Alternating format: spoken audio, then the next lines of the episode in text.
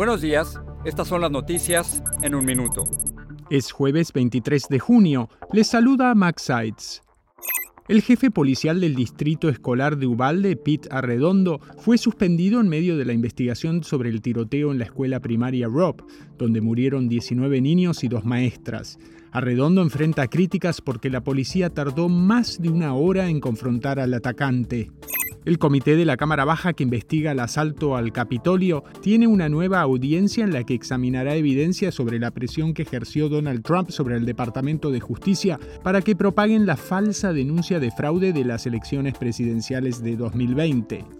El gobierno de México dijo que Estados Unidos concederá 300.000 visas temporales de trabajo a inmigrantes mexicanos y centroamericanos. El acuerdo se hará oficial durante la reunión entre los presidentes López Obrador y Joe Biden en julio.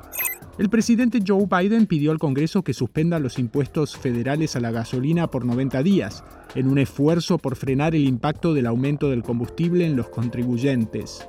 Más información en nuestras redes sociales y univisionoticias.com.